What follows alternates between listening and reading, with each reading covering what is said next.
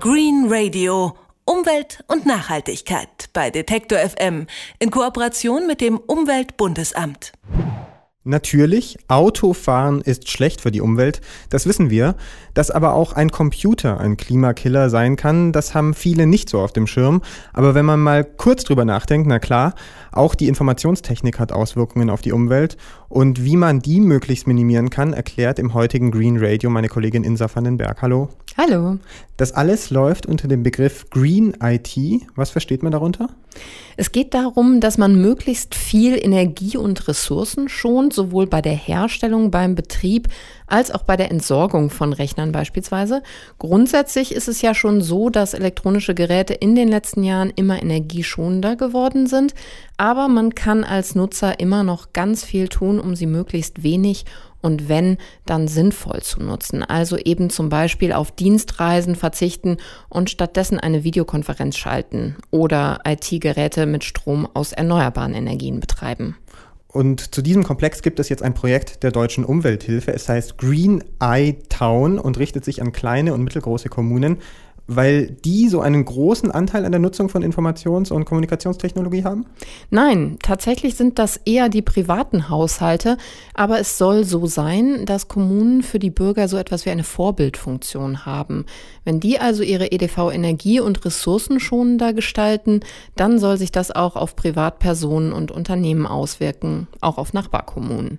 Umweltschützer hoffen da auf so etwas wie einen Leuchtturmeffekt, so dass letztlich jeder darüber nachdenkt, wie er klimafreundlicher werden kann. Okay, dieses Projekt der deutschen Umwelthilfe Green Eye Town, wie sieht das jetzt konkret aus, Insa?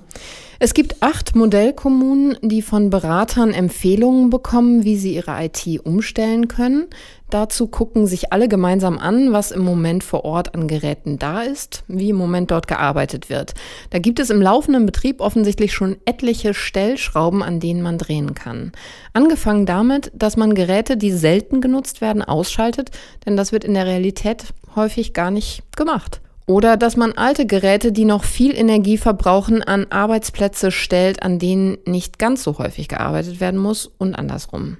Oder dass man statt vielen Druckern in den einzelnen Büros einen einzigen Drucker für die Abteilung anschafft, um damit Energie einzusparen. Steffen Holzmann, Projektleiter von Green Eye Town, hat jetzt in den ersten zwei Monaten, die das Projekt läuft, schon festgestellt, wir haben jetzt inzwischen vier Rechenzentren von Kommunen besucht und ich kann Ihnen sagen, dass bei keinem einzigen die Kühlung so gewesen wäre, dass man da nicht auch mit kleinsten Maßnahmen große Effizienzgewinne erzielen kann, weil die Kühlung ist entweder falsch ausgerichtet oder es gibt Hindernisse zwischen dem zu kühlenden Rechner und dem Kühlgerät, dass die Luft nicht zirkulieren kann oder sie blasen an die falsche Stelle hin. Also es gibt mit relativ einfachen Mitteln gute Möglichkeiten, was zu tun. Da ist dann zum Beispiel mit einer Plastikfolie die kalte Luft umgeleitet worden und damit konnte dann schon ein relativ großer Effizienzverlust abgewendet werden. Am meisten überrascht hat mich das sehr, sehr große Interesse. Also wir haben bei allen Kommunen, bei denen wir bisher waren, sehr offene Türen eingerannt. Die waren alle sehr, sehr interessiert, was man aus äh, Unternehmen häufig gar nicht so sehr kennt, wo einfach sich die IT gar nicht so gerne reinreden lässt.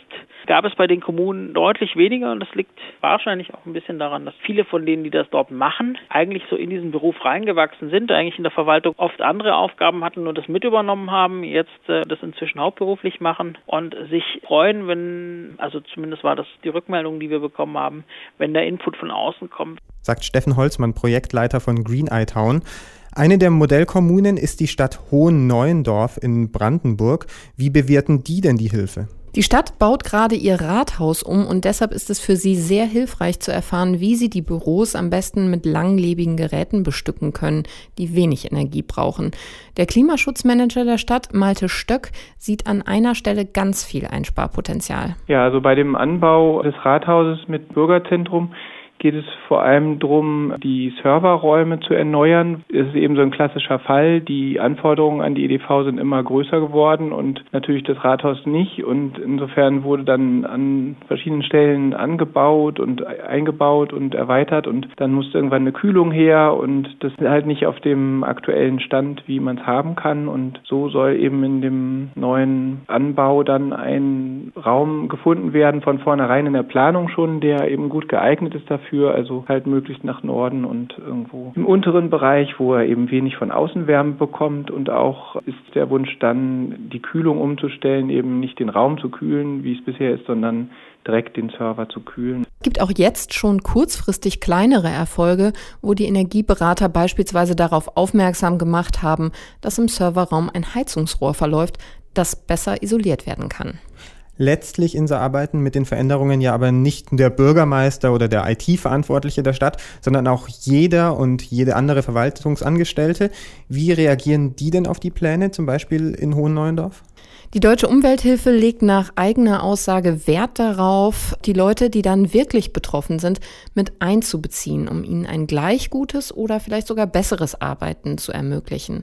Aber vermutlich werden trotzdem nicht alle jubeln.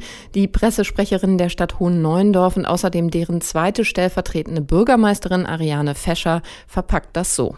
Die Resonanz ist ganz grundsätzlich wie immer, wenn man Veränderungen einführt, man hat einen großen Aufklärungsbedarf. Natürlich muss man die positiven Aspekte stärker betonen. Das reicht von Gesundheitsmanagement am Arbeitsplatz, Bewegungen, was den Haltungsapparat angeht, aber auch, dass Informationsaustausch auf informeller Ebene gut in Gang kommt, weil man sich einfach mal zufällig auch trifft auf dem Flur oder am Kopierer. Und insofern ist der Gesundheitsaspekt, die geringere Feinstaubbelastung im Büro und ähnliche Dinge etwas, was die Mitarbeiter nach und nach tatsächlich auch für sich als Positivum erkennen. Aber ganz richtig, im ersten Moment gibt es erstmal Vorbehalte. Die die Kommune auch damit aus dem Weg räumen will, dass sie deutlich sagt, dass wir nicht immer Anleihen bei der Zukunft unserer Kinder nehmen könnten. Das sei der wesentliche Punkt, den die Stadt mit ihrem Klimaschutzprogramm erreichen wolle. Klimaschutz. Dazu gehört auch ein bewusster Umgang mit IT. Um den zu erreichen, unterstützt ein Projekt der Deutschen Umwelthilfe kleine und mittelgroße Kommunen. Meine Kollegin Insa van den Berg hat mit den Beteiligten gesprochen. Vielen Dank. Gerne. Green Radio. Umwelt und Nachhaltigkeit bei Detektor FM in Kooperation mit dem Umweltbundesamt.